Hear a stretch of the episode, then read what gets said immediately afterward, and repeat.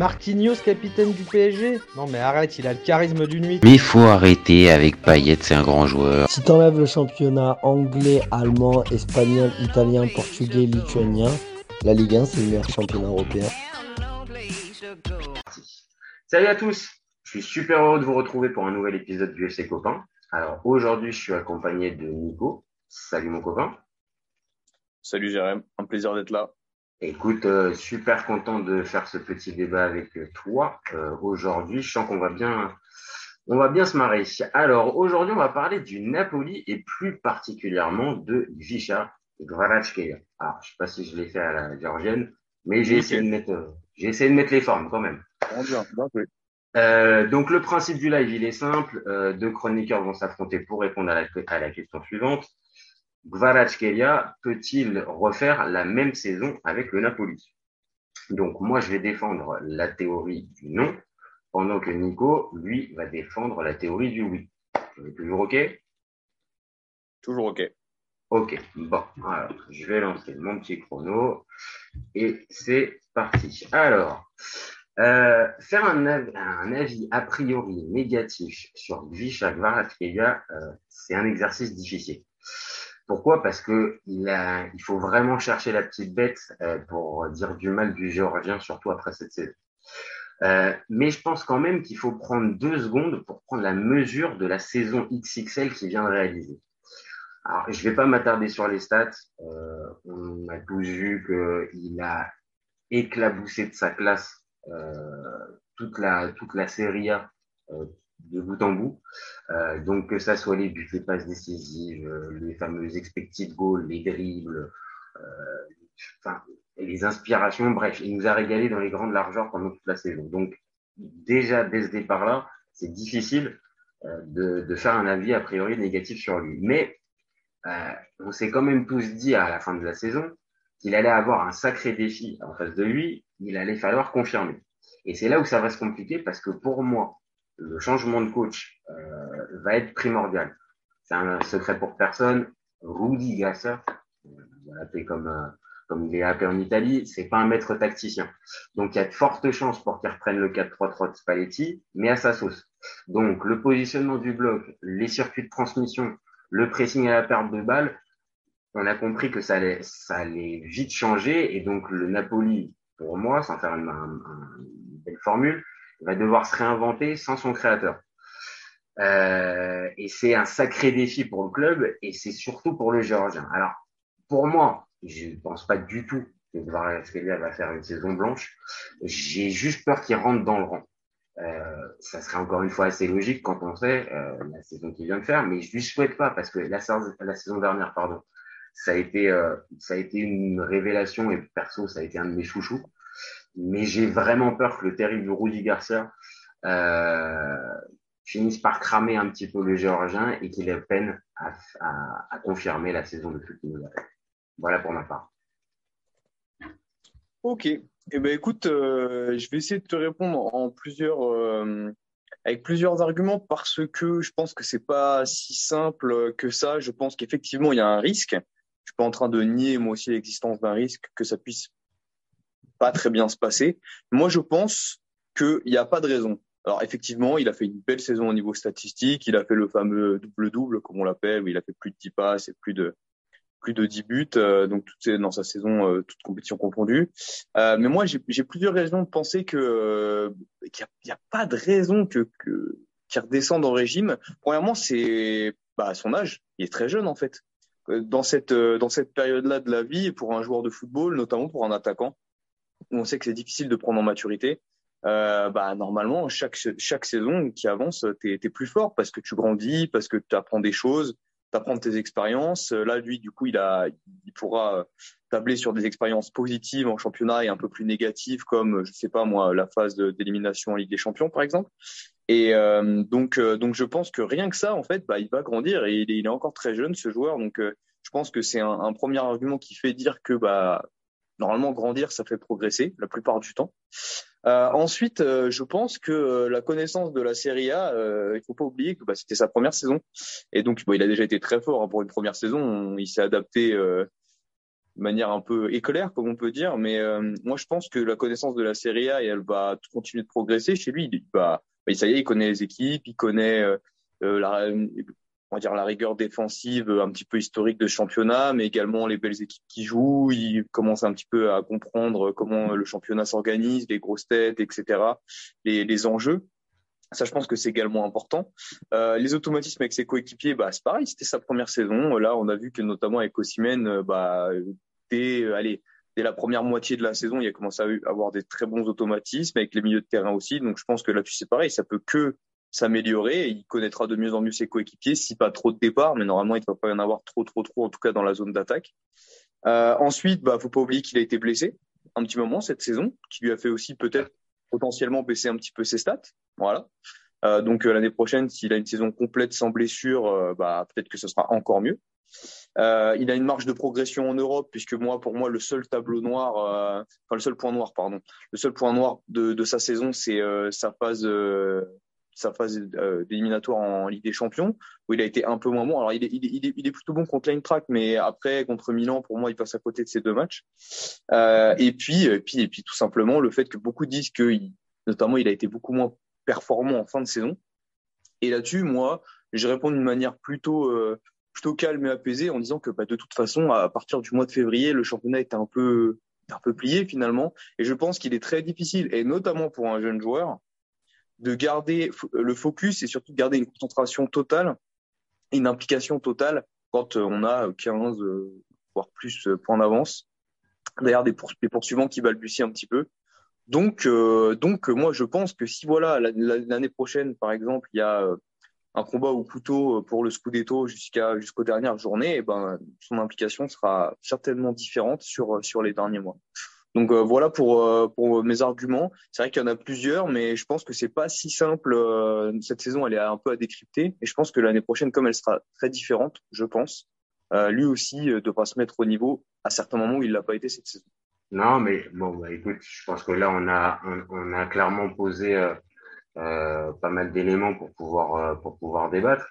Euh, là où tu as raison, euh, on va dire dans ma, dans, on va dire dans mes peurs, j'oublie que euh, au bout d'une saison, euh, avoir autant de feeling avec les, partenaires et comme, tu l'as dit tout à l'heure, il y a peu de chances qu'il y ait beaucoup de changements euh, dans, l'effectif du Napoli.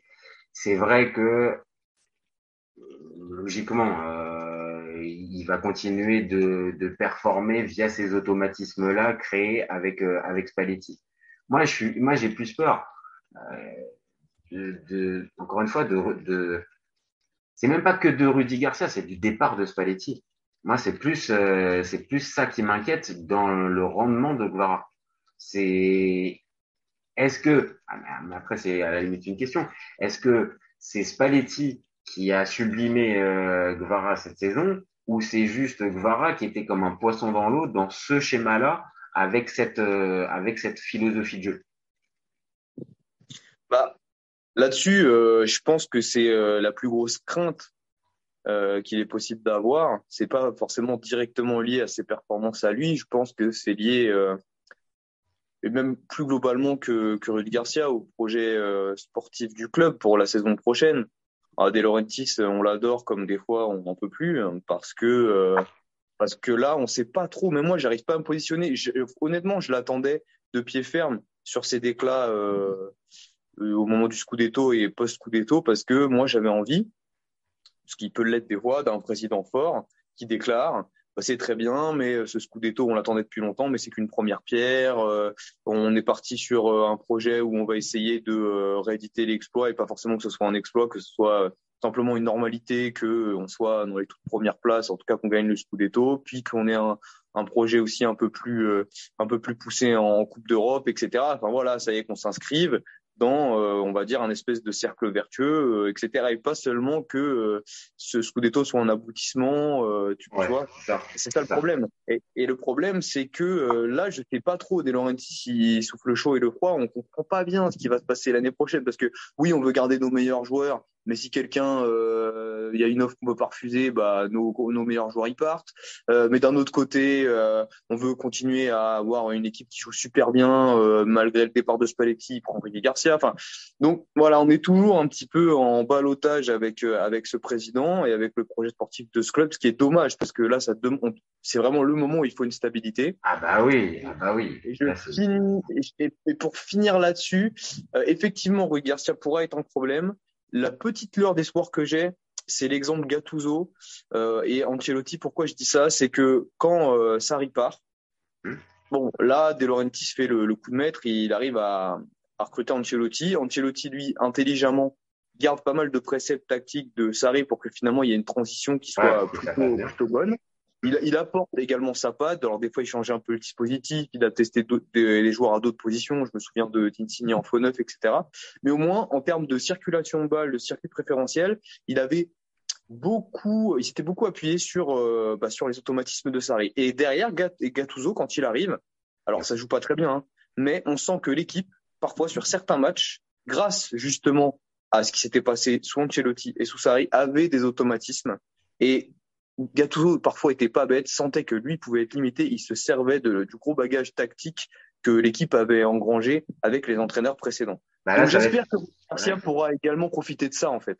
C'est ça, en fait c'est la vraie question, c'est est-ce que Garcia, moi c'est ce que je disais dans mon avis, c'est est-ce qu'il va faire en gros reprendre le 4-3-3 de, de Spalletti et l'adapter un peu à sa sauce? Euh, donc on va dire comme je l'ai dit tout à l'heure, c'est pas un maître tacticien, donc euh, et ça va être moins léché et ça va peut-être plus être un jeu vraiment de transition parce que les équipes de Garcia ont rarement depuis Lille ont rarement la possession et font rarement le jeu. Euh, que ce soit Marseille à Lyon euh, après Al Nasser j'ai pas forcément vu mais euh, et la Roma maintenant ça remonte à une dizaine d'années. Donc entre temps il a quand même changé un petit peu son logiciel. Donc moi c'est c'est plus là. Après évidemment l'autre l'autre crainte enfin c'est même pas qu'une crainte, c'est euh, euh, moi je réfléchissais en préparant ce, débat, euh, quel joueur a pu faire ce qu'a fait Kvaratskhelia sur l'année dans les cinq grands championnats sur les cinq dix dernières années, c'est-à-dire un joueur quasi inconnu du grand public, faut être très clair, hein, faut hormis les hipsters qui qui regardent le championnat le championnat russe euh, et plus précisément euh, c'était où il était je, sais Rubin Kazan voilà Rubin Kazan. Donc personne ne l'avait vu venir et d'afficher autant autant de, de belles choses et surtout être champion à l'arrivée moi j'avoue je, je bloque j'ai trouvé personne j'ai trouvé personne. Donc forcément vu qu'il il a fait un truc un peu extraordinaire incroyable bah oui, ça va être difficile déjà de base euh, de, reproduire ce, cet incroyable. Maintenant, comme tu l'as dit aussi, il a 21 ans, enfin bientôt 22 là. Euh, bon, euh, c'est peut-être aussi un, phénomène, un crack en fait, tout. Ah oui, oui, surtout que en fait, en fait là où tu as raison, et je pense qu'il y a, je pense pas qu'il y ait l'équivalent. J'ai réfléchi, hein, euh, mais même quand, euh, je sais pas, euh, notamment Vinicius, quand il arrive au Real, il sort de nulle part aussi. Hein, il... Parce que j'ai essayé de comparer avec des joueurs, notamment des attaquants, qui n'étaient pas dans le dans un championnat top 5 européen et qui arrivent directement en première saison et qui J'ai eu la même, j'ai eu, la même chose. Bah, Vinicius, quand il arrive, sa première année au Real, elle est pas dingue. Hein. Il, oh, il, a du mal, hein. il a du mal. Il y, en a d'autres. Il y a, a d'autres exemples, mais c'est compliqué de trouver quelqu'un. Et en plus, euh, Vinicius, quand il arrive du Brésil, il avait staté euh, au Brésil quand même. il, arrivait à stater un peu, il était un peu exceptionnel. Alors, Guevara euh, avait quand même marqué un petit peu, notamment pour sa capacité de dribble et tout, mais je suis allé un petit peu vérifier. sa dernière année, au, alors il a été un peu blessé, je crois, sa dernière année au, ouais, mais, il fait, il fait, allez, mais il met deux buts, quatre passes D. L'année d'avant, il met quatre buts, quatre passes D. Alors, on sent que c'est un bon joueur, mais il stade pas. Et là, donc il arrive première saison dans le championnat, dans un top 5 euh, européen, en Serie A, attention, où on sait très bien que généralement ça défend pas mal quand même. Euh, il arrive et il explose ses stats de donc toutes saisons confondues de sa carrière. Euh, et il remporte le Scudetto, c'est-à-dire que oui, c'est juste, hein, juste que je la précise. En plus, tu l'as oublié, mais en plus, il vient comme successeur d'Insigne. Donc, ah oui, voilà, tu vois, la il- pression, le capitaine qui peut remplacer, bien sûr, bien sûr, bien sûr. Non mais carrément, carrément, tout le monde. l'a- Enfin, les gens l'attendent pas au tournant, mais ils se disent bon attends, on, on perd Insigné, capitaine, euh, leader euh, technique offensif. Pour un tout petit jeune qui arrive, bah euh, ça a intérêt à être une bonne pioche. Hein, euh, donc Quand euh, tu vois le- déjà et- le, le flingue braqué sur euh, Guntoli en mode euh, qu'est-ce que t'as fait mec Euh, Bon, il, il- bon pour cette fois, on va dire qu'il a, il a plutôt été bon. Mais ouais, ouais, il avait une pression. euh, Enfin, franchement, c'est c'est phénoménal ce qu'il a fait.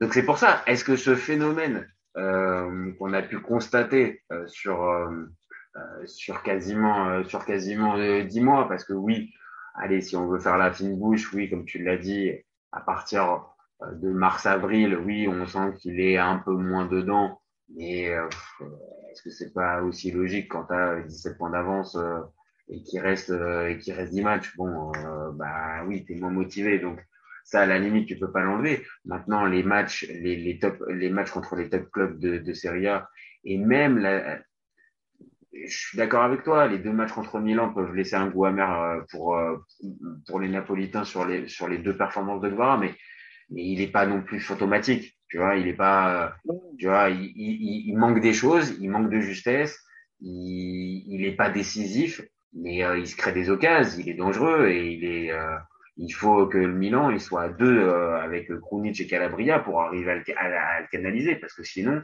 il, te brise des reins tout le temps donc euh, encore une fois, est-ce que est-ce qu'il va être capable de pouvoir répéter ça? Bah oui, c'est notre question, c'est notre question du débat. Et au final, ni toi ni moi, on a on, on, a une boule de cristal pour pouvoir deviner l'avenir. Mais euh, mais c'est vrai que j'aurais, euh, c'est un peu une lapalissade, mais j'aurais bien aimé le voir une saison de plus avec Spalletti et euh, et le on va dire l'effectif euh, plus ou moins conservé. Ah. Oui, non, mais ça, comme tout le monde, comme tout le monde. Et puis, euh, et puis après, euh, voilà, moi, je suis un petit peu, euh, donc, je suis très, très optimiste sur euh, sur la saison prochaine, et c'est normal pour tous les arguments que j'ai avancés. Dans un sens, là, euh, on sait que, notamment pour les joueurs offensifs, des fois, c'est un peu compliqué d'avoir la, fameuse saison de la confirmation. On le sait. Donc, il va avoir aussi ça sur les épaules, en mode bon, bah, je suis plus un, un jeune joueur qui débarque de nulle part, qui a tout approuvé. J'ai fait une énorme saison. Euh, j'ai fait gagner des titres à mon équipe. je l'ai fait aller loin en Ligue des Champions. Euh, il va falloir que je réédite cette performance. Parfois, c'est vrai que c'est difficile. Et peut-être qu'il aura un petit peu de mal en, début de saison ou il va avoir besoin d'une saison de transition. Je pense pas, mais après, c'est encore possible. Hein. C'est, rien n'est figé dans le marbre, surtout dans le foot, surtout à Naples. Mais, euh, mais c'est clair que là, il pourra plus, il pourra plus faire la, surprise qu'il a faite de, de la transition il y a deux saisons et la saison dernière. Ça, on va dire cette étape-là de progression, bah, ça, il ne le fera plus jamais dans sa carrière vu que c'était déjà improbable. Donc, ça sera une autre manière de gérer euh, sa, sa, sa, progression, une autre manière de gérer sa carrière. Euh, il faut voir s'il en aura les épaules. Et je pense que ton, ton exemple de, de, de Milan est, est intéressant sur le, le, match en Ligue des Champions parce que effectivement, le match aller, il a été très bien pris par les Milanais et c'était frustrant. Autant le match retour, il a eu un peu plus d'espace et tu voyais en fait. Alors effectivement, il a quand même plutôt été bon, il a, il a, il a réussi quelques dribbles, etc. Mais tu voyais sur son visage, en fait, c'est plutôt le body language plutôt que son activité sur le terrain. Tu voyais qu'il qu prenait une certaine pression. Je me souviens notamment d'une occasion où il dribble tout le monde, il arrive seul ouais. face à Maignan et il ouais. shoot en tribune. Voilà. Son péno, son péno, avant de tirer le péno, tu vois sa tête, je sais qu'il le rate. Tu vois sa tête, tu vois la tête de Maignan, tu sais qu'il le rate. Voilà. Donc, il a une marge de progression à ce niveau-là et, euh, oui, ce sera pas simple, mais je pense que c'est largement dans ses camps. Ah, je pense que euh, va prendre des popcorn et puis on va on va déguster ça euh, tranquillement pour pour la prochaine saison. Et puis et puis encore une fois, il peut nous il peut nous surprendre. Il l'a déjà tellement fait pendant la pendant la saison qu'il peut être il est en capacité de peut-être répéter la, la performance. Et là, par contre, s'il répète la performance, bon courage pour le Napoli pour arriver à le garder parce que là, euh, là vraiment, il y a, il y a beaucoup de monde qui va taper à la porte. Là, mais avec oui, c'est certain. Laurentis, bon, ça, euh... on sait jamais. Mais euh, tu sais, en, en, cours de saison déjà, euh, il avait déjà fait un petit peu ce qu'on est en train de dire euh, et qu'on souhaite pour lui la saison prochaine, c'est-à-dire répondre à des entre guillemets critiques ou euh, savoir se montrer on va dire, euh, un peu meilleur à des moments où il avait moins été. Je me souviens, il y avait eu beaucoup de critiques, notamment de son match contre Milan en championnat euh, de la phase allée, où le Napoli va gagner à, San Siro, où au final, il, est plutôt bon, moyen bon, on va dire, mais c'est pas lui qui est décisif sur ce match, en fait. Alors, il obtient, je crois que c'est lui qui obtient le péno, il obtient le péno quand même, mais sinon le reste de son match il n'est pas transcendant. Et beaucoup l'avaient critiqué en disant oui bon bah voilà il met des doublés euh, il met des doublés contre euh, je me souviens plus je crois que c'était contre Monza enfin je sais plus. Mais du coup voilà contre les grosses équipes c'est un peu plus de mal. Bon ce qui était déjà plus ou moins fallacieux parce qu'il avait été excellent contre la Lazio juste avant et tout bref. Et du coup la, la phase retour euh, notamment je me souviens il y avait beaucoup de ça qui ressortait avant le match contre la Juve euh, ou voilà, est-ce qu'il va enfin faire un match référence euh, face à une grosse équipe et tout, ce qui moi je trouvais déjà de base était un petit peu sévère hein, comme procès. Et ben voilà, enfin bon, euh, on, a, on, va on va pas euh, on va pas revenir sur ce match. Non, c'est bon, je pense qu'on s'est compris. Je pense qu'on s'est juste en, se regardant à ce moment-là, je pense qu'il a fait taire justement toutes les critiques qui pouvaient naître, qui pouvaient, qui pouvaient être même à la limite entendues, mais euh, on parle encore une fois d'un phénomène et euh, c'est pas juste on s'enflamme. Encore une fois, c'est un phénomène qui est sorti de l'anonymat, euh, d'un certain anonymat de, de, du championnat russe à devenir l'une des pièces maîtresses et du Napoli champion et du championnat. Donc forcément, ça attire l'œil et forcément, ça nous euh, ça, ça, ça, nous laisse perplexe. Mais euh, moi, je le répète une dernière fois avant de conclure, moi j'adore le joueur donc, euh, même si j'ai défendu euh, la théorie de ça va être difficile pour lui, euh, moi j'ai qu'une seule envie, c'est qu'il me fasse mentir et qu'il nous refasse la même saison, voire même encore mieux, parce que franchement, bien. Ah, c'est clair.